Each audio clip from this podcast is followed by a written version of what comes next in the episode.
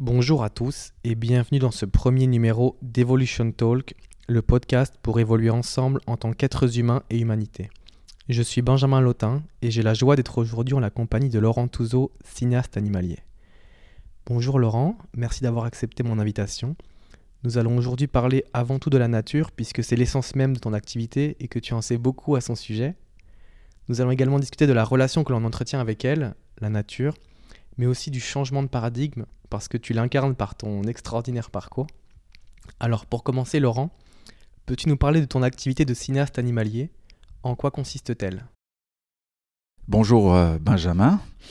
Eh bien, euh, en quoi ça, consiste? Euh, Par quoi je vais pouvoir commencer? C'est d'abord pour moi, je pense, un prétexte pour être avec euh, la nature, euh, la voir euh, vivre, évoluer et comprendre en étant dans la situation. et donc du coup, les heures d'affût que, je passe dans un endroit que j'ai choisi en fonction de tout un tas de critères qui sont le cadre, la lumière, l'endroit de passage des animaux, pas tant ce que je voudrais filmer, mais, euh, mais plutôt un, milieu dans lequel euh, je suis inspiré, que je trouve inspirant.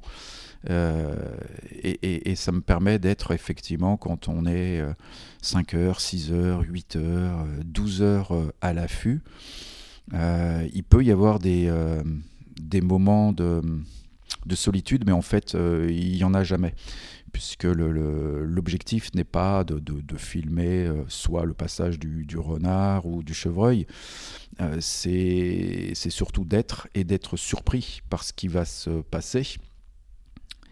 Et c'est là que ça devient intéressant, c'est que je, pars avec une intention ou pas. Euh, souvent d'ailleurs, quand je pars au, petit matin, donc ça déjà c'est super agréable de partir avant le, lever du jour. Euh, et, c'est souvent cette phrase qui me revient, c'est qu'est-ce que la nature va me proposer aujourd'hui? Qu'est-ce que je vais découvrir? Et, effectivement, euh, je ramène des scènes que j'aurais jamais imaginées. Donc c'est plus une, euh, une façon d'être et d'être à l'écoute dans un environnement qui va bouger au gré de la journée. la lumière va, bouger. J'ai souvent remarqué ça. Euh, aux premières heures, euh, bon, euh, je me dis, c'est pas joué, il va pas se passer grand chose. Et puis je me rends compte qu'au bout d'une heure, j'ai déjà fait 20 minutes d'image parce que le paysage s'ouvre et s'offre à toute personne qui se met en disposition de et qui laisse ce fondu enchaîné se, opérer. Ce que j'entends par fondu enchaîné, c'est euh, c'est laisser toutes nos, nos, demandes, nos envies, euh, euh, les laisser se diluer dans, dans, dans l'environnement et, et, finalement on se fond. Et, et c'est là que bien souvent, en même temps, je retiens que, les, bons moments. bien souvent, il se passe ce que, j'appelle la synchronicité des, des rencontres. Euh, par exemple, euh, ça fait une heure que, je suis là euh, et qu'il devrait y avoir un, chevreuil, un renard qui doit passer parce que je suis sur son trajet. Et puis il se passe rien. Alors je me dis bon tiens, je vais allumer la caméra et puis je vais faire les réglages lumière. Et au moment où j'allume la caméra, l'animal est là. Et ça c'est surprenant. Ça arrive une fois, on se dit bon c'est le hasard. Deux fois, vraiment. Puis trois fois, puis quatre fois. Et, là, euh, on est forcé de constater que on est en synchronicité, on est en, on, est en vibration euh, sur, le même, euh, sur la même note, quoi, finalement. Et, et ça, c'est vraiment terriblement agréable. Et du coup, comment, comment restituer ça en image? Comment restituer tous ces, moments que, que la nature euh, te, propose, euh, bah, c'est tout l'intérêt du, spectacle que je suis en train de monter, euh, qui s'appellera Exuvie et qui nous amène au changement de paradigme. Donc voilà, grosso modo, l'intention que j'ai quand je suis en, en, situation de, de tenter de capter la nature. J'aimerais maintenant parler avec toi du fameux changement de paradigme qui sera, dans ton, qui sera illustré dans ton futur spectacle Exuvie. Euh, Est-ce que tu pourrais nous parler un peu plus de ton parcours et de comment tu es arrivé à, ce changement de paradigme? Oui, effectivement, le parcours a commencé, euh, enfin je me rends compte euh, aujourd'hui, a posteriori, ça a commencé, j'ai trois ans, il y a un hibou qui ulule euh, juste devant ma fenêtre, ça me fait peur mon père euh, intervient puisque je pleure et, je lui dis euh, voilà c'est ce cri de, de, hibou ouh, ouh, quand on a trois ans euh, ça peut ne pas être rassurant et mon père de me dire bouge pas je vais m'occuper de ça. Cinq minutes après coup de fusil et plus de hibou l'affaire était réglée bon donc du coup, euh, moi je reçois comme message, bon, bah, il y a un truc qui te fait peur que tu connais pas, euh, tu le flingues et puis l'affaire est réglée. Bon, je résume, hein, mais c'est un petit peu ça le, truc. Et euh, j'ai toujours cette photo d'ailleurs, où le lendemain, ma mère fait la photo de, moi, 3 ans, avec un, 22 long rifle, un fusil 22 long rifle à la main, qui est plus grand que moi, et le hibou qui est au sol. Blam Ça c'est le, le début. Et puis, euh, on est quand même dans les années 60-70, euh, donc euh, la photo animalière, elle n'est pas à la portée de n'importe qui, il faut avoir du matériel, la vidéo, on n'en parle même pas. Donc, du coup, pour moi, le moyen le plus évident de découvrir la nature, dans le paradigme dans lequel je, suis, c'est le piégeage, c'est attraper les animaux, donc c'est les coller, c'est les pièges à mâchoire. Mais euh, à chaque fois, je, ça foire. Quand je mets un collet pour un lapin, j'attrape un hérisson. Quand je mets un piège à mâchoire pour un renard, j'attrape mon chat. Euh, donc, euh, donc ça foire à chaque fois. Et, donc je me dis, bon, ben, je vais passer mon permis de chasse. parce que dans le permis de chasse, il y avait la validation de connaissances euh, faunistiques et animalières. Donc je savais reconnaître des animaux, euh, un sanglier d'un être humain. Donc ça c'était, c'est vrai, c'est un peu basique hein, quand même les questions. Et du coup, bah, je suis content, j'ai mon fusil, je vais pouvoir aller euh, tuer des animaux. L'idée, est, en fait, elle n'est pas de tuer les animaux, mais elle est d'aller à la rencontre de la nature. Mais à ce moment-là, dans les années 70, tous les gens que j'ai autour de moi, ils sont, ils sont chasseurs, ils sont pas photographes animaliers, ils sont pas cinéastes. Il n'y a pas cette, cette dimension-là. Donc euh, j'y vais. Et puis un jour, il y a un lapin qui court dans, dans, une prairie. Il court vers moi parce qu'il ne me voit pas, les hautes herbes. Et donc euh, je, je, vois ce lapin qui court vers moi. Bon, je tire euh, et je le tue. Et là, je me dis, toujours cette petite voix qui me dit, non, c'est pas ça, c'est pas ça. Et puis à l'âge de 12 ans, euh, on m'offre un appareil photo à Noël. Et là, là je trouve un moyen d'être avec le monde. Euh, il faut savoir que je suis un grand timide. C'est pour ça que je me réfugie plus facilement dans, la nature que parmi les êtres humains, où j'ai beaucoup de mal euh, avec l'être humain. j'ai vraiment beaucoup, beaucoup de mal. introverti, timide. Et grâce à l'appareil photo, bah, justement, je vais pouvoir aller euh, changer finalement de, mon fusil d'épaule. Et puis, euh, bon, les premières photos évidemment sont pas concluantes, mais ça m'intéresse. Et, là, euh, mes parents, trop contents de, de, se rendre compte qu'il y avait enfin un sujet qui m'intéressait, qui était la photo. il se trouve que il y a un photographe dans la famille et puis bah, il m'achète un matériel d'occasion. Euh, mon père fabrique un labo et donc je commence à, faire mes photos, à les développer et c'est comme ça que le changement de, paradigme s'est opéré. Donc je suis parti de la chasse pour arriver à la photographie euh, animalière. C'est comme ça que ce changement de, paradigme euh, a pu opérer en moi. J'aimerais revenir avec toi sur. Euh, tu parlais de ce lapin et de cette première chasse. Et tu parles aussi de cette, petite voix que tu, as entendue à l'intérieur de toi. J'aimerais que tu nous dises un petit peu comment est-ce que tu l'as ressenti, si c'était plutôt au niveau du ressenti, si c'était des pensées, si... qu'est-ce que ça fait et, comment tu sens que, que tu n'es pas à ta place en fait à ce moment-là? Ah, J'ai envie de dire que c'est simple, euh, peut-être moins à expliquer, mais tout acte qu'on fait, je pense, dans, la vie, on sait si on est honnête vis-à-vis de soi-même, si on est juste ou pas. Euh, si, si on ment, on peut mentir, c'est pas pas forcément ça, ça, peut être pour protéger des gens, ça peut être euh, euh, mais il y a un moment où, où ça sonne faux. Et, alors c'est un mélange effectivement entre la petite voix qui te dit mais pourquoi t'as as tué ce, lapin? C'est tellement facile. il est là en train de vivre et toi, blam, tu le descends comme, comme ça.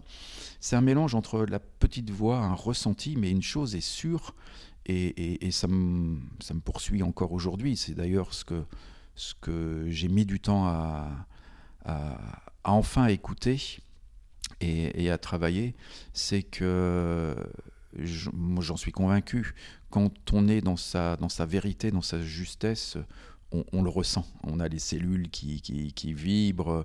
Euh, il suffit juste d'être honnête vis-à-vis de, soi. Et, j'ai coupé cette petite voix parce que, parce que ça, c'était, trop. J'étais j'étais à côté de mes pompes parce que j'avais envie, en étant un grand timide, j'avais envie d'avoir des copains, de partager des, projets, des idées communes. Mais les copains, ils me parlaient d'un film que j'avais pas vu, puisqu'on n'avait pas la télé à la maison. Ils parlaient de foot, ça m'a jamais branché. De course automobile, ça m'a jamais branché. Et donc, de fait, j'étais euh, déconnecté de, des autres. Euh, et, et, j'écoutais pas, finalement, euh, ma différence, ce que j'étais. Parce qu'en même temps, avec qui je pouvais échanger sur la faune, la flore, la, photo à cette époque, toujours pareil. Donc toujours cette idée de vouloir rejoindre le groupe. On est quand même des animaux grégaires et, on est fait pour vivre avec les autres. Mais quand les autres sont pas du tout dans, ta tessiture, dans ta couleur, dans, ce que tu es, bah, tu te dis, bah, c'est pas grave, je vais quand même être avec les autres. Et, du coup, euh, voilà, bon, j'ai fait tout un tas de trucs, pas forcément euh, judicieux, euh, mais à un moment, ça, ça, ça m'a rattrapé, en, tout cas, parce que j'étais pas, j'ai longtemps pas été fier de moi, mais je faisais avec. Puis à un moment dans ma vie, je me suis dit, ben, quand on a des enfants ne pas être fier de soi et être à côté de ses pompes quand ça n'implique que soi, bon. Euh, mais du coup, quand tu as tes enfants, et là tu te dis, mais euh, qu'est-ce que je suis en train de leur raconter là? Qu'est-ce que c'est pas possible qu'on peut plus euh, raconter de bobards à, des enfants qui sont là, les yeux émerveillés sur le monde et qui qui, qui, prennent la, parole de l'adulte comme, comme étant une base, une, une référence. c'est là que la dissonance est, intervenue et que je me suis dit non, non, non, faut, c'est pas possible. Et, la nature, en ça, m'a considérablement euh, relié finalement euh, aux hommes. Et puis euh, les mentalités ont changé. Aujourd'hui, en 2020, parler de, changement de paradigme, de chamanisme, de, d'énergéticien, de, euh, l'âme, c'est quasi euh, devenu euh, commun. Dans les années 70, non, c'était pas du tout, c'était pas du tout ça. Donc j'étais sans doute un petit peu en avance et j'ai pas fait les rencontres qui auraient pu me, me, conforter dans cette où, je suis passé à côté. Ça doit plutôt être ça d'ailleurs. Donc, donc voilà, je ne sais pas si ça répond complètement à ta question, mais, mais voilà. Si, si, complètement. Et J'aimerais revenir sur ce que tu disais par rapport à, l'enfance et euh, cette période finalement critique où euh, on définit son rapport à la nature, qui était, comme tu le disais, dans les années 70, euh, 80 ou même bien même avant, ça doit être de remonter à la nuit des temps, cette approche de survie, de chasse, se nourrir. Et, aujourd'hui, on voit que on a l'impression de voir que ce regard-là est en train de, changer, notamment autour de la chasse et, euh, et, la préservation de la nature qui aujourd'hui est de plus en plus commune euh, par les médias, par, euh, tout ça. Et toi qui es très très souvent, quotidiennement en pleine nature, est-ce que tu pourrais nous parler finalement de, ton regard là-dessus, sur la préservation de la nature et, sur, sur ce que tu as observé toi de ton, de, de, ton point de vue en pleine nature, quotidiennement, les changements qu'il y a eu ces dernières années euh, en termes de, biodiversité? Bah oui, là tu touches euh, le, ma souffrance.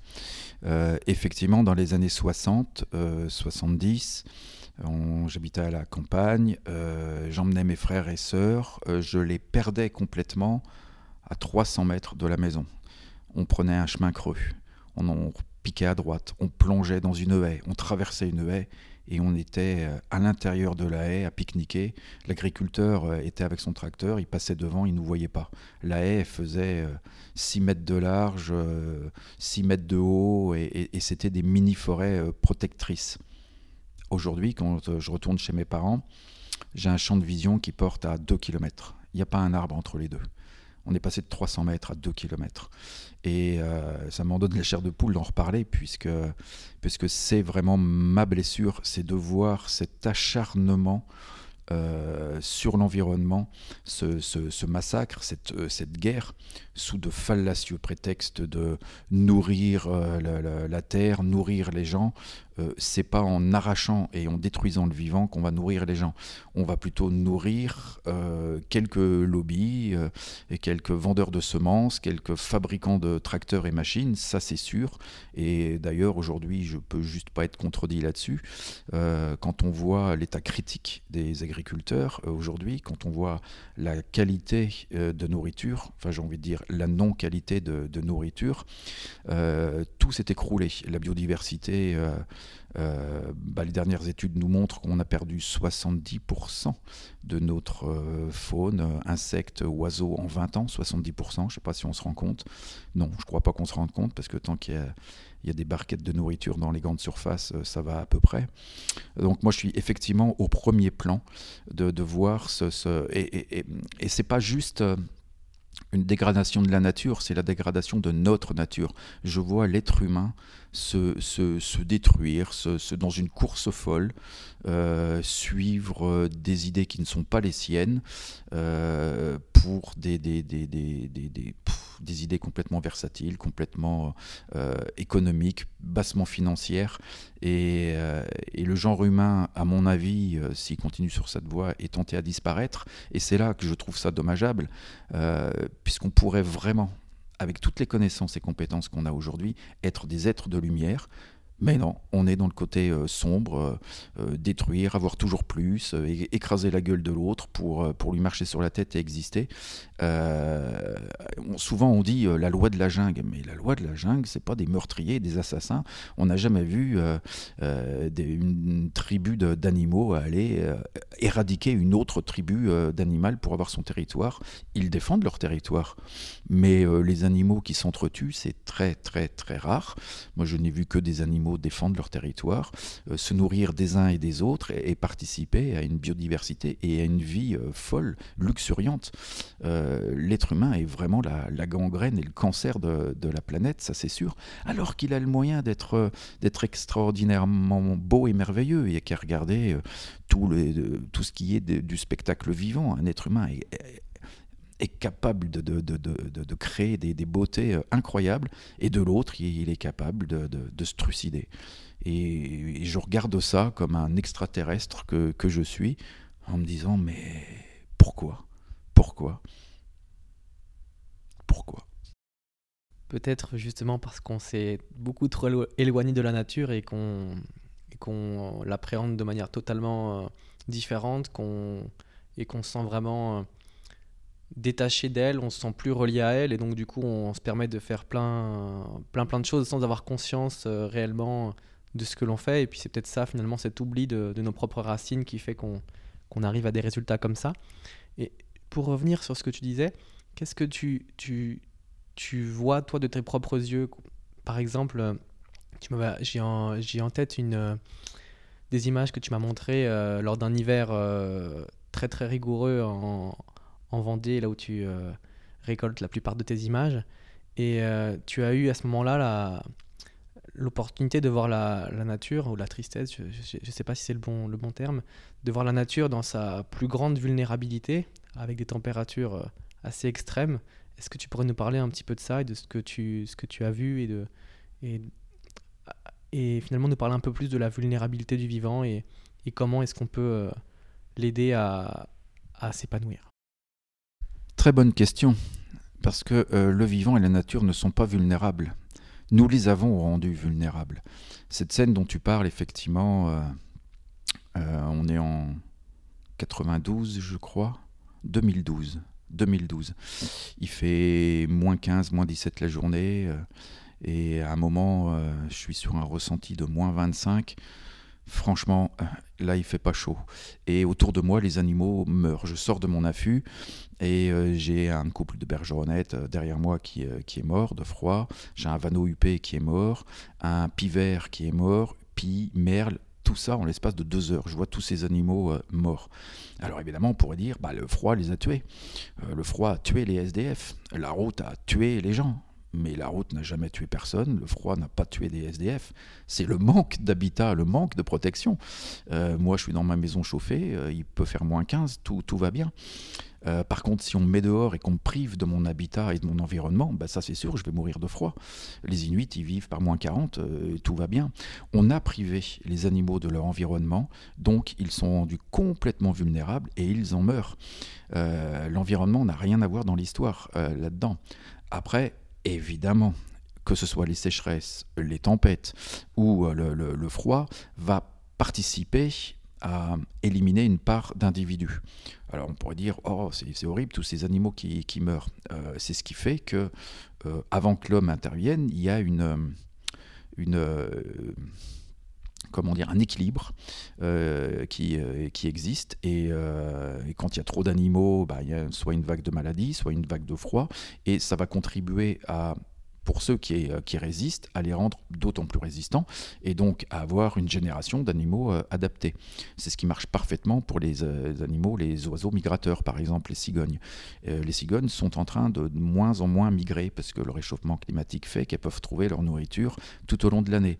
Et eh bien la migration permettait de ne garder que les plus forts et donc d'avoir des animaux qui pouvaient résister à tous les aléas climatiques.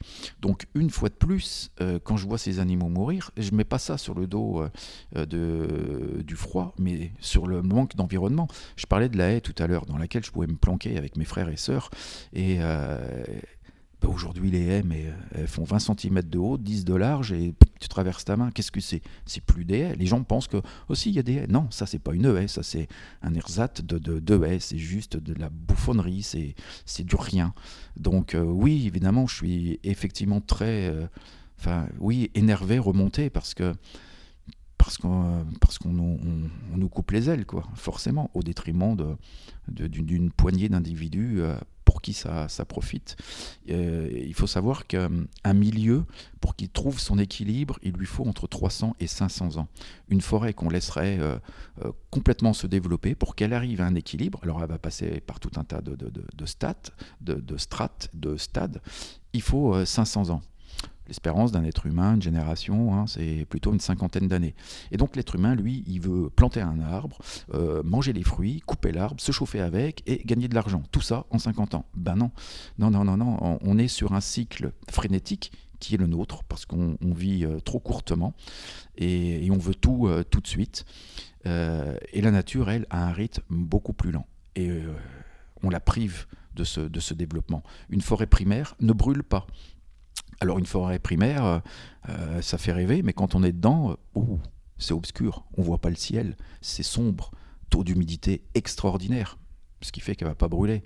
Alors évidemment, le citadin qui veut se promener, bah, il voit pas le ciel, et l'ONF, euh, c'est ce qu'ils font très bien. Bah là, on va couper les arbres parce que ça les empêche de pousser. De quoi je me mêle Si la forêt avait besoin de nous, si l'environnement avait besoin de nous pour être bien, ça se saurait.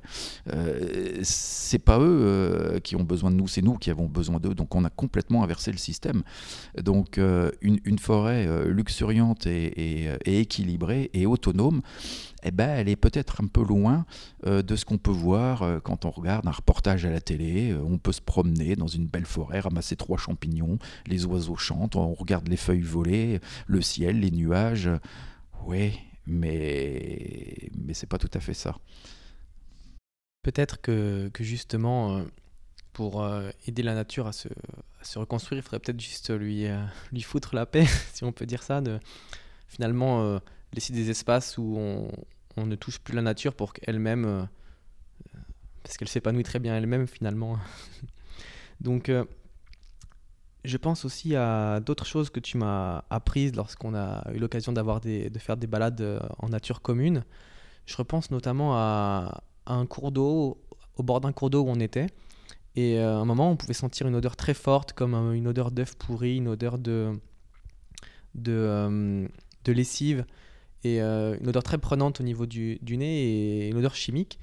Et, et, j'ai vraiment appris quelque chose ce jour-là et j'avais pas conscience qu'en fait on, dégradait tant notre environnement jusqu'à en arriver à des, des, choses comme ça. Est-ce que tu pourrais nous parler un petit peu de, de, ce que c'est et de ce phénomène-là finalement de, je crois que ça s'appelle l'eutrophisation? Je reviendrai bien sur euh, ta toute première euh, question qui est ah oui, est-ce qu'il ne faudrait pas qu'on lui euh, lâche la grappe à la nature pour qu'elle euh, redécouvre sa véritable nature et qu'elle soit? Eh ben, Ça, tu vois, c'est une métaphore parfaite qu'on peut adapter à l'être humain. Euh, l'être humain, si on le laissait écouter sa petite voix, être en situation de décider ce qui est bien pour lui, en, toute conscience, je pense que euh, effectivement, on, arriverait à, beaucoup plus de justesse. Mais euh, non. Euh, à l'école dernièrement, il disait de ma fille, bah, elle est bonne que dans les que dans les, les, les cours qu'elle aime bien. Ben oui, ça me semblait complètement évident, euh, mais il faut qu'elle soit bonne dans tous les domaines. Et donc du coup, euh, tout les enfants c'est un petit peu comme des cerfs-volants, mais il y a une ficelle et puis on tire sur la ficelle. Il ne faut pas que le cerf-volant il, s'envole trop trop loin. Il manquerait plus que, que l'être humain se réapproprie sa vie et décide de son chemin. Euh, là aussi, ça ne sert pas les dessins de, de, de, de, lobby derrière qui sont plus intéressé à ce qu'on soit finalement de la, de la, chair à entreprise, qu'on ne pense pas, euh, d'où la musique en permanence. Quand tu es dans un magasin que tu veux acheter euh, quelque chose, bah, la musique est là. Donc ton cerveau, il est jamais au repos. Jamais il peut communiquer avec toi et te dire Ah oui, cette couleur, euh, ce, tissu est intéressant parce que tu as la musique qui est là, qui stimule. Et puis le vendeur qui arrive, ah, vous avez besoin de quelque chose Bah oui, si je suis dans le magasin, c'est que sans doute j'ai besoin de quelque chose. Donc jamais, jamais on laisse les cerveaux en paix, euh, réfléchir, écouter. Alors là, euh, on est complètement responsable de ça. Quand on est dans sa voiture, on peut aussi euh, profiter du fait qu'on est presque sur un, vaisseau spatial, un tapis volant, et qu'on parcourt la campagne, qu'on regarde les oiseaux s'envoler, qu'on regarde les, prairies grandir, et qu'on laisse son, cerveau être, et à partir de là, écouter sa véritable petite voix. Et pour en revenir sur, les odeurs, parce qu'effectivement, le cinéaste animalier, sans doute que c'est sans doute le premier sens qui marche, l'odeur. L'odeur du, euh, renard, l'odeur des, traces, l'odeur de, des champignons. Euh, et, c'est marrant que tu, parles de ça, parce que la semaine dernière, euh, en ce moment, on se prend pas mal de pluie, hein, de pluie sur la tête. Et j'étais sur les bords de la Maine. Et donc, il y avait. en ce moment, c'est excellent parce qu'il y a tous les chevelus qui sont qui sont euh, éveillés. Le chevelu, c'est tous ces petits réseaux euh, d'eau qui n'existent que, euh, l'hiver. le reste du temps, on a des ruisseaux, des rivières et et des oh bah ça y est j'ai perdu le nom et des fleuves merci et, quand il pleut beaucoup plein de petits nouveaux réseaux d'eau qu'on appelle des chevelus existent et là la balade que j'ai fait voilà Là, je trouve même pas les mots, tellement c'était horrible. Ce n'était plus des petits euh, ruisseaux euh, caracolants de coteau en coteau pour, aller rejoindre les, ruisseaux.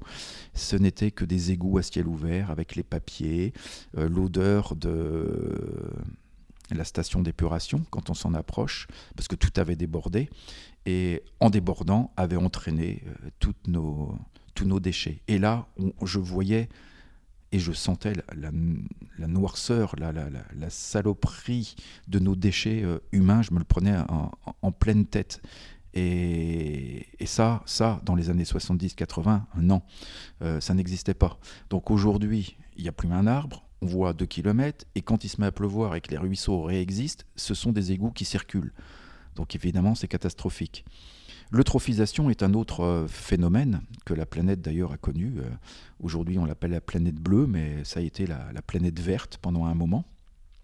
Le phénomène d'eutrophisation, c'est quand euh, l'eau ne circule plus, donc elle n'est plus oxygénée. il fait très très chaud, et là, les cyanobactéries à l'intérieur, qui sont des, des cyanobactéries naturelles vont se développer et donnent à, l'eau des teintes, on, pourrait dire de, presque de peinture, à tel point que bon nombre de riverains appellent les élus en disant ah ben là, qu'est-ce qui se passe dans la rivière? On a déversé de, de la peinture verte, jaune, bleue. Alors ça fait des très très très jolis tableaux, c'est juste un, processus naturel qui est exagéré par les phosphates qui sont euh, euh, aussi euh, dans, dans, la rivière. Mais il y a eu une époque de la planète où ce n'était pas une belle mer bleue, mais ce n'était que des cyanobactéries qui, qui peuplaient la, la, planète. Donc naturel, oui et non. Par contre, juste éviter de se baigner euh, dans, ces eaux-là, parce que les cyanobactéries sont très dangereuses, doivent causer la mort d'une dizaine de personnes par an quand même. Il suffit qu'on les traverse avec une blessure, que ça rentre dans notre corps, et ces cyanobactéries euh, sont évidemment euh, mortelles pour nous. Donc voilà le distinguo entre cette odeur, effectivement, on l'a senti, hein, de, de, nos résultats de, et, c'est malheureux de voir. Enfin, je pense qu'on peut euh, jauger euh, d'une société ou d'une humanité à comment elle traite son eau. Et là, on est constitué à 65-75% d'eau. Euh, sans eau, pas de vie. Ben, on pisse, on chie, on balance nos papiers, nos déchets. C'est des égouts. On a transformé la vie en égouts. C'est hallucinant. Mais en même temps, rien de grave. Il suffit que j'aille à Hyper U, puis je vais acheter une bouteille d'eau qui arrive du Groenland, dans un super beau coffret, tout bleu, euh, merveilleux. C'est d'un cynisme hallucinant. Oui, pour revenir sur les. je suis allé un peu vite, mais pour revenir un peu sur ces odeurs, en fait, c'était lié au phosphate, au nitrate, etc., qu'on retrouve dans les rivières euh, du fait des, grandes pluies et des champs qu'on sulfate. Hein. Et donc, euh, voilà, c'était là-dessus ce sur quoi je revenais. Et quand, quand je t'entends, c'est vrai que je ressens évidemment beaucoup de colère, beaucoup d'incompréhension de, l'espèce humaine de faire tant de choses euh, bah, à l'encontre de la nature, à l'encontre du vivant. Et justement, c'est une question que je me pose, c'est comment est-ce que toi tu, tu fais? Parce que aujourd'hui, quand, on se balade, euh, quand on se balade en pleine nature, on est, euh, on est vraiment entre entre la beauté et la contemplation, quand on est face à un, superbe décor, quand on rencontre un animal, c'est un moment vraiment assez incroyable. Et en même temps, on voit aussi les, traces d'un autre animal beaucoup moins, beaucoup moins très très sauvage qui est l'être humain. On voit beaucoup beaucoup de choses et qui, font mal au cœur. Donc c'est c'est vraiment un équilibre. Euh, comment dire on, voit vraiment les deux opposés à, la fois en même temps. Et comment tu gères ça et comment est-ce que tu euh, tu, vis ça euh, entre la colère et, la, jouissance de la contemplation de la nature. Et oui, trouver l'équilibre au milieu de tout ça. Euh, quand tu disais euh, on dégrade et on massacre la nature, c'est notre véritable nature qu'on dégrade. On ne supporterait pas de, pisser le long des murs de chez soi, d'avoir les toilettes à côté du poêle et euh, de nettoyer la table en balançant euh, tout euh, par terre, et que ce soit un dépotoir. On ne le supporterait pas dans notre maison, mais on le fait parfaitement à l'extérieur, balancer les sacs de McDo par la fenêtre, le cendrier, les papiers tant qu'on n'a pas considéré que la planète sur laquelle on vivait était notre maison à tous, bah, évidemment, on ne va pas changer, euh, on va pas changer ce, paradigme-là. Euh, j'adore quand je suis à l'affût le zéro trace. Donc, euh, bah, je bois pas de café parce que je peux pas pisser non plus, je peux pas sortir de l'affût. J'emmène des noisettes, du raisin parce qu'il n'y a pas de papier. et, et j'aime cette idée d'arriver, de repartir en me disant, waouh, zéro trace. Et je suis rentré comme si je rentrais chez quelqu'un que je l'observais, que je, prenais un moment avec lui, puis que je repartais. Personne ne va se mettre à pisser le long des murs chez le, chez le voisin ou jeter son, son, euh, son, son cendrier en disant bah, Tiens, puisque j'arrive chez toi, tiens, je balance le cendrier. Ça, ferait, ça fait rire tout le monde, là, ce que je dis. Et c'est pourtant ce que, ce que l'on fait. Donc, effectivement, c'est très compliqué. Alors, tu me demandes comment je fais pour, euh, pour vivre. Et bah du coup, euh, je me suis considérablement arrêté de filmer effectivement la nature autour de chez moi parce que parce qu'elle n'est plus euh, et que j'ai plus envie de, Ça devient effectivement très compliqué. J'ai l'impression de, là, pour le coup, de mentir à moi et de mentir à la nature. Imagine, je vais filmer toutes ces belles scènes. Euh, alors, c'est ce que j'ai fait hein, pendant sept ans sur les, sur les bords de Sèvres. Ça va donner effectivement ce spectacle exuvie dans lequel je vais effectivement parler de tout ça. Mais aujourd'hui, je me vois pas euh, d'aller filmer ça puis dire ah, regardez, c'est merveilleux, cette nature protégée. non, je n'ai pas envie de dire bah regardez, c'est pas merveilleux du tout, cette nature attaquée non. Donc du coup, je, alors il y a les réfugiés climatiques, il y a les réfugiés euh, de guerre et il va y avoir les réfugiés euh, naturalistes. J'ai plutôt envie d'aller dans, des zones, dans des endroits euh, de France ou d'ailleurs où cet environnement sera encore protégé et préservé par les gens qui, y vivent et, là, ça me permettra d'avoir vraiment des comportements, parce que c'est ce qui m'intéresse vraiment par-dessus tout. Je filme pas une juste en train de manger en disant, vous avez vu une belle mésange, qui mange. J'aime raconter des histoires, qu'on puisse les voir dans, dans leur souffrance, l'hiver, dans, euh, dans, dans, toutes les strates. Ce qui m'intéresse, c'est vraiment de, de, de, voir des comportements, pas des instantanés, pas juste des, des photos. Euh, alors, euh, j'entends très bien pour me dire, bah oui, mais alors, euh, si tu défends plus l'endroit dans lequel tu es, alors tout est foutu.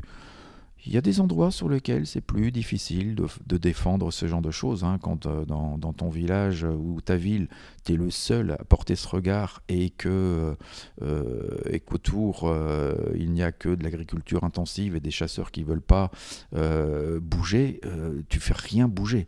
Tu es en opposition et, et, tu fais rien bouger non plus.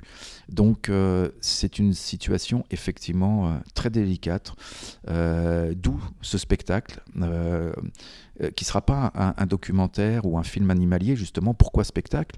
Parce qu'il va y avoir un musicien sur scène. Il va y avoir des séquences qui seront projetées sur un grand écran et, moi qui vais jouer un petit peu ce, fil rouge. Euh, donc c'est pas une conférence, et j'ai pas trouvé d'autre nom que spectacle. Euh, une autre forme pour raconter les, choses, je crois que, alors je crois beaucoup, euh, seul le sauvera le monde, mais je crois aussi à tous ceux qui s'engagent et qui, qui, ont aussi des, des, actions euh, plus militantes. J'ai souvent réfléchi à la question dans de, de, quel camp j'étais, et pour mon intégrité mentale et pour mes futurs ulcères, je vais vraiment prôner le, la défense du vivant, du beau, euh, parce que c'est là que toutes mes antennes vibrent, c'est dans ces moments-là que, que, ça fonctionne. Donc euh, c'est plutôt sur ce chemin que je vais partir.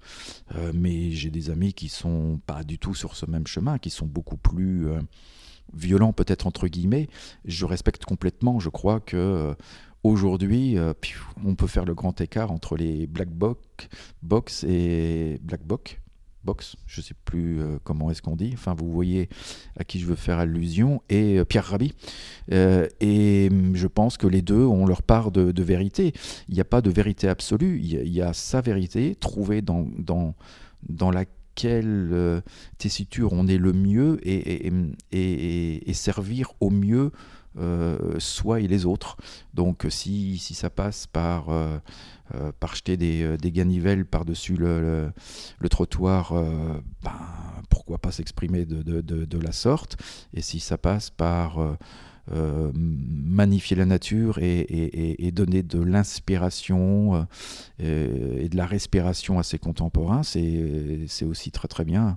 En tout cas, moi je m'inscris clairement de, plus en plus dans cette voie-là.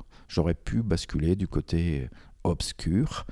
On a tous cette, cette part effectivement euh, d'ombre. Hein. On est des êtres humains avec euh, tous nos anachronismes et toutes nos, nos différences.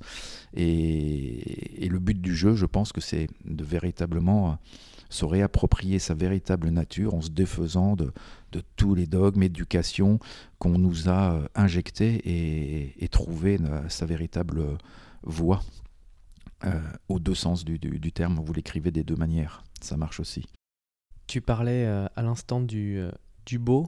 peut-être peut-être qu'elle est là la clé finalement de, changer son regard sur la nature et, de se rendre compte qu'en fait quand quelque chose est beau, on n'a pas envie de le détruire. En fait, c'est, je pense que tous ces actes dont tu parles et, on sent ta colère qui est tout à fait légitime. Et, moi aussi, je, sens la même chose au fond de moi quand je vois toutes ces choses dans la nature qui sont, qui sont inhumaines. Et, euh, et c'est vrai que finalement, ce changement de regard, euh, il pourrait peut-être être la clé, c'est peut-être euh, le. Je crois que c'est vraiment le, fond de ce que tu vas apporter dans ton spectacle Exuvie. Alors, Exuvie, est-ce que tu peux nous, pour ceux qui ne connaissent pas, expliquer à, à, quoi fait référence le terme Exuvie? Alors, Exuvie, c'est la résultante de, oui, de presque toute ma vie. Euh, c'est euh, Hervé Leroc, euh, programmateur à, Télé Vendée, qui me disait un jour le film que tu fais sur la SEB, c'est le film de ta vie. Puis sur le moment, je me suis dit, bah, j'espère bien que ce ne sera pas le film de ma vie, que je vais en faire d'autres. Et en fait, il avait pas loin d'avoir raison. Euh, par quel bout prendre le, truc? Parce qu'Exuvie est, un long processus de changement de paradigme euh, de ma part. Et, euh, et du coup, comment, comment, expliquer, comment expliquer ça? On a souvent le sentiment qu'on est, est un raté parce qu'on n'a pas gagné sa vie, parce qu'on n'est pas reconnu dans, dans, dans, le milieu de la, de la profession. Donc on, on est plus souvent attaché à ce qui n'a pas marché dans sa vie, à, ses tares, à ses lacunes, euh, euh, qu'à ce qu'on a. Et, en fait, euh, à un moment, je me suis, j'ai regardé un peu ce que j'avais fait et surtout ce que, ce que mes images faisaient à ceux qui, qui les regardaient. Et là, je me suis dit, ah, effectivement, aussi, il y a quand même, il y a quand même, il y a quand même quelque chose.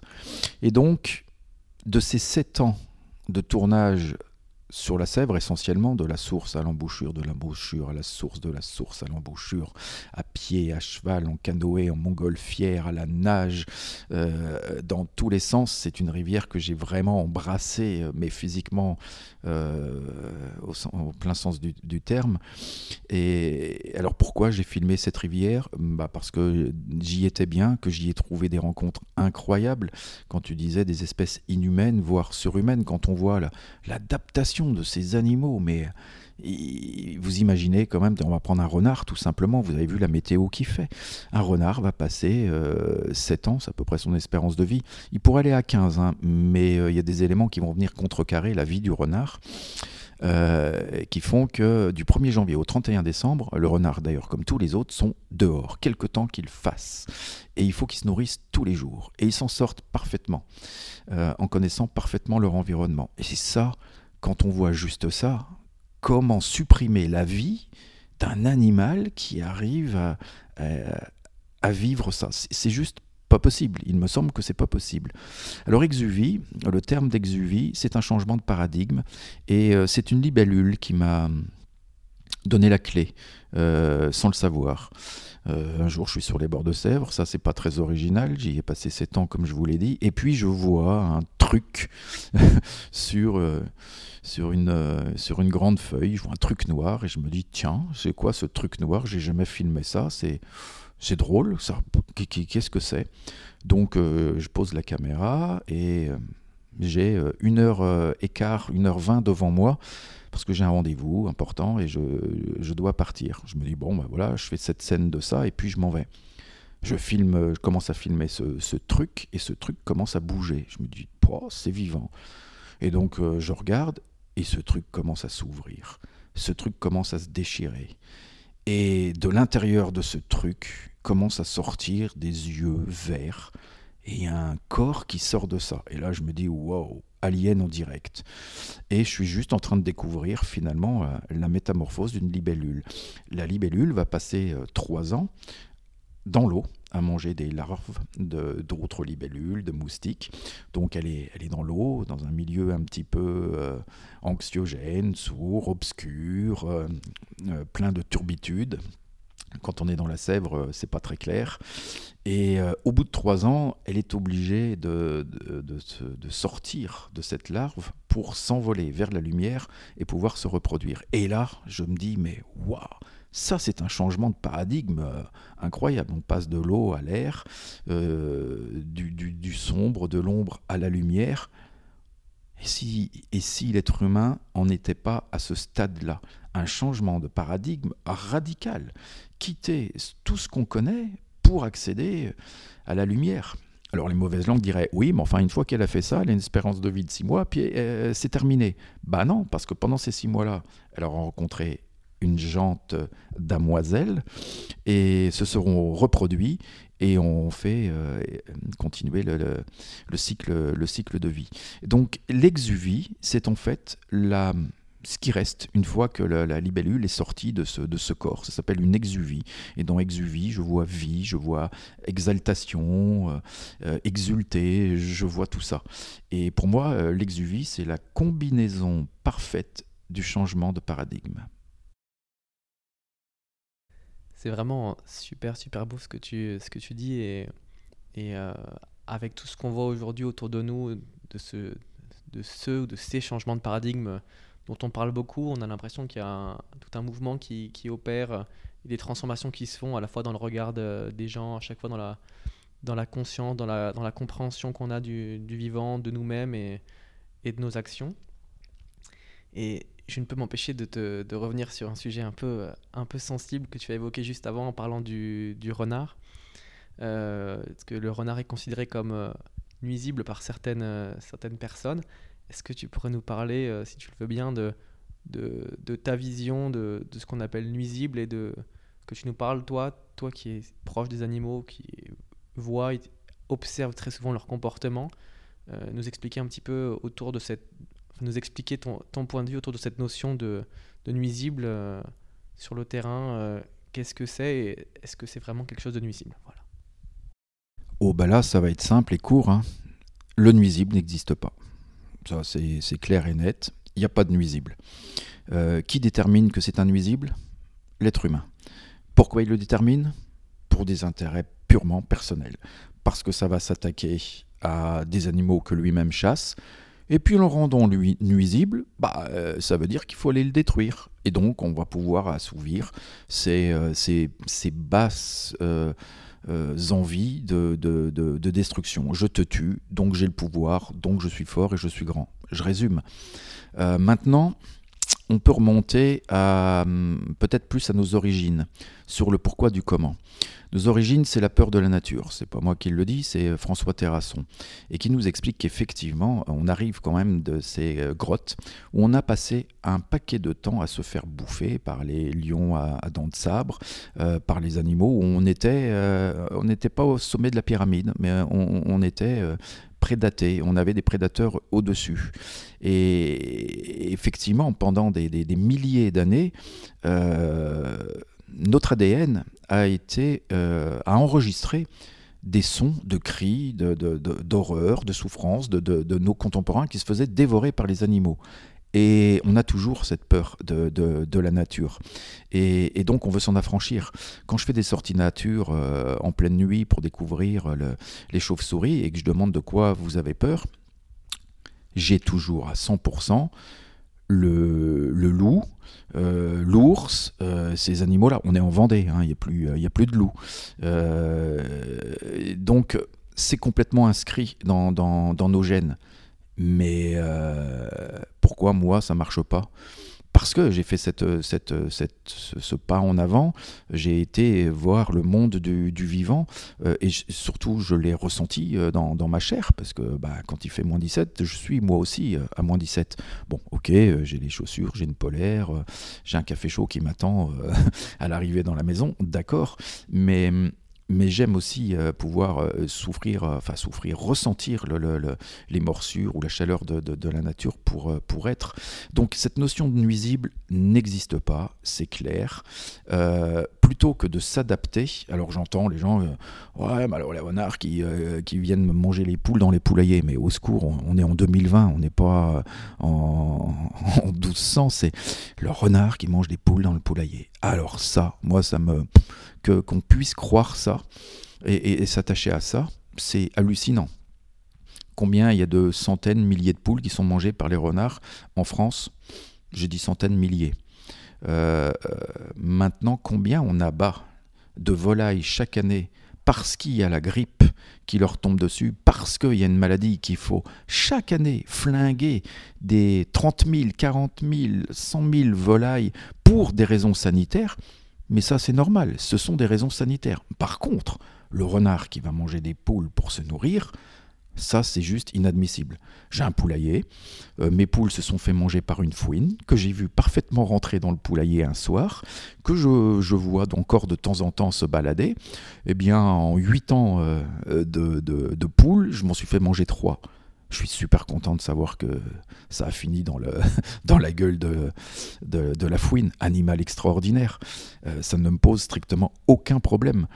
Euh, en, ce moment, elle est plutôt sur les œufs. Bon, elle mange les œufs en ce moment. Donc euh, je les vois, je vois par où elle passe, elle les récupère. Bon, ça va très bien, hein, il n'y a aucun souci. Euh, si demain je, devais vraiment survivre grâce aux œufs de mes poules, je mettrais un système de grillage et de protection qui ferait qu'elles ne pourraient pas rentrer. là, c'est pas très très grave, etc., etc. Donc non, la notion nuisible et peut-être que le point d'orgue tient sur la notion de nuisible serait le ragondin. Ah, le ragondin, cette saloperie de bestiole qui va casser les barrages, les rivières, qui va tout détruire. Bon, quand il n'y aura plus que le ragondin qui détruira les rivières. Euh, on ne parlait pas des rivières qui sentaient les dégoûts tout à l'heure? Hmm. euh, Donc le ragondin. Et euh, c'est vrai que le ragondin, ça ah, ça, ça fait pas rêver. C'est un rat, c'est un ragondin, c'est nul. Sauf que ça, ça n'existe pas le ragondin. Le myocastor, le castor des marais, oui, lui, il existe, c'est son véritable nom. Déjà, euh, castor des marais, on a moins envie de le flinguer, ça fait moins dégueulasse qu'un ragondin. Euh, donc ça, c'est aussi étrange. Comment on change le nom d'un animal pour le rendre encore plus euh, ah, abject? Et puis surtout, qu'est-ce qu'il fout, qu'est-ce qu'il en France, le, le castor des marais? On l'a gentiment importé au 18e, 18e 19e siècle pour en faire de, la fourrure. Et puis bah, ça marchait tellement bien que tous les éleveurs s'y sont mis. Puis évidemment, plus il y a d'éleveurs, plus euh, les prix euh, baissent. Puis à un moment donné, bah, ils, s'en sortaient pas, les éleveurs. Donc euh, ils ont secoué les politiques je me rends compte qu'on peut les secouer, il ne se passe pas grand-chose, parce que là, euh, aucune réponse de la part des politiques, non, on ne viendra pas vous aider, et puis la menace a été, bah, euh, si on n'a pas des subventions, si vous n'êtes pas en, aide aux, éleveurs de, la fourrure du euh, castor des marais, bah, on va les relâcher dans la nature. oreille sourde des politiques. Ça aussi, c'est pas quelque chose de très nouveau. Bref, les gens ont relâché le castor, qui n'a aucun prédateur. Et aujourd'hui, effectivement, euh, il a envahi, entre guillemets, euh, l'envahisseur, pour moi, n'est pas quand même le castor des marais. Et, euh, donc du coup, bah, c'est super. Il faut l'abattre, il faut le réguler. Et merci les chasseurs de quand même nous débarrasser de cette saloperie de bestiole là. Alors oui, effectivement, il est là, comme l'écrevisse, comme le crapaud, comme le frelon, etc., etc. Mais c'est nous les principaux responsables. Et maintenant, il va falloir les flinguer ad vitam aeternam parce qu'il n'y a pas de prédateurs. Eh ben, il faut faire avec. Il faut faire avec. Il faut plutôt trouver euh, des, choses pour faire en sorte que... On n'a jamais fait l'expérience hein, de laisser sur une rivière de, aller, on va dire, 3 km, histoire de voir l'intégralité des euh, myocastors des, se reproduire, voir ce que ça donne. Moi, je ne connaîtrais pas, j'imagine pas qu'il puisse y avoir sur une rivière de 3 km 300 000 ragondins. Non, je ne crois pas. Ça, il se passerait forcément, la nature s'équilibre, toujours. Donc, euh, on arrive en régulateur pour des intérêts personnels et on élimine pour assouvir nos bas instincts. Donc, il n'y a pas de nuisible. Enfin, si peut-être. on devine très rapidement euh, de qui on parle. Euh, et puis, euh, c'est vrai que finalement, il, il, y a sûrement d'autres moyens de régulation que la chasse qui est dès, le moment où on sait qu'il y a des intérêts économiques forts dans quelques domaines que ce soit, on sait qu'il y, a toujours les mêmes dérives euh, qui arrivent euh, ici ou là. Et, euh, bref, et j'avais vu récemment, par exemple, qu'en Suisse, il y avait un canton, canton de Genève, il me semble, ou, me semble que celui-là, où la chasse a, été arrêtée, et puis ça s'est passé aussi bien. Donc il y a peut-être d'autres modèles qui sont possibles, qui ne sont pas bien étudiés pour protéger la nature. Est-ce que tu peux nous en parler un petit peu? Bah oui, les modèles, ils existent. Hein. Il suffit d'aller sur, euh, sur ma page Facebook euh, pour voir justement cet exemple que, je, que j'ai rediffusé dernièrement sur euh, la réintroduction des loups dans le parc de Yellowstone.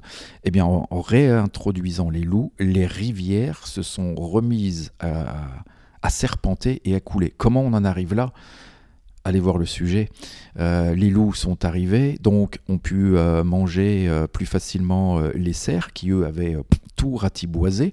Donc plus de plus d'arbres sur les berges, donc du coup euh, plus d'obstacles, donc les rivières filaient tout droit.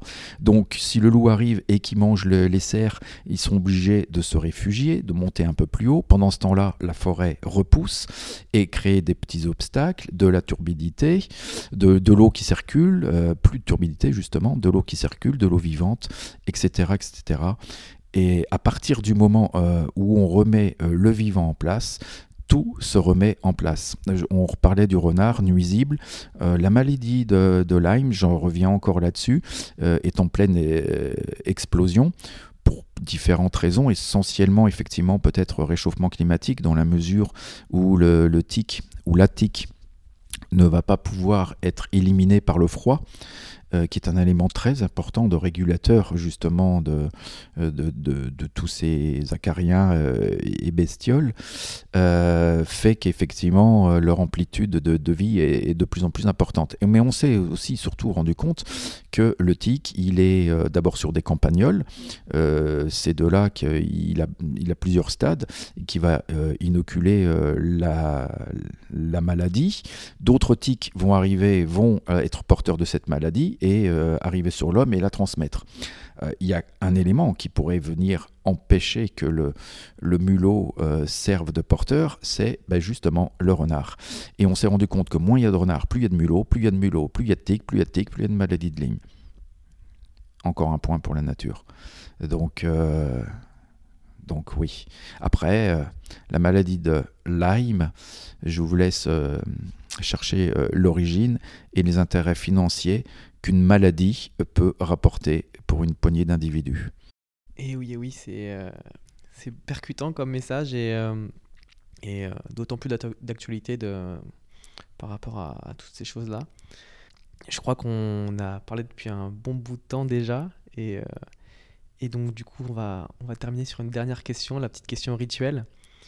Si tu avais un dernier message à transmettre à l'humanité, comme une bouteille à la mer, qu'est-ce que, quel serait ce message que tu lui transmettrais ah, Ça tient en un seul mot, amour. Un message d'amour, un message de, de vie, de vie avec, euh, de vivre ensemble, avec toutes nos différences, mais pour objectif de vivre ensemble. Ça, c'est, ça, c'est, ouais, c'est pour moi euh, la clé. J'ai des amis chasseurs, euh, j'ai des amis un peu plus extrêmes, mais on, peut vivre ensemble et on peut partager des, choses. Et le truc, je crois, qui, euh, manque vraiment à l'être humain, c'est l'amour. Il est plus facile d'être dans la colère, la haine, la, violence, euh, que d'être dans l'amour. Ouvrir son cœur, et là, euh, je, parle, je parle pour moi, hein.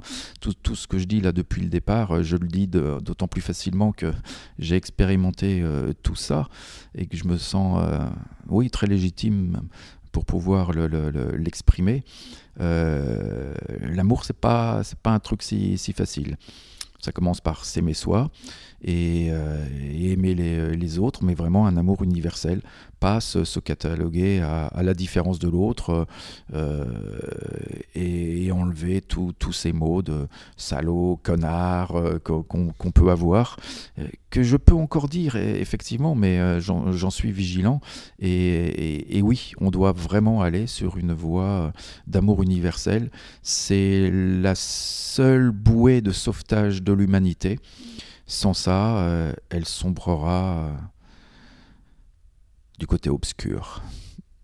Eh bien, Laurent, un grand merci pour cette conclusion euh, cinématographique. J'ai passé un super moment et puis j'espère que vous aussi, que toutes ces informations nombreuses et, riches vous ont, vous ont nourri. Et à bientôt pour un prochain numéro d'Evolution Talk.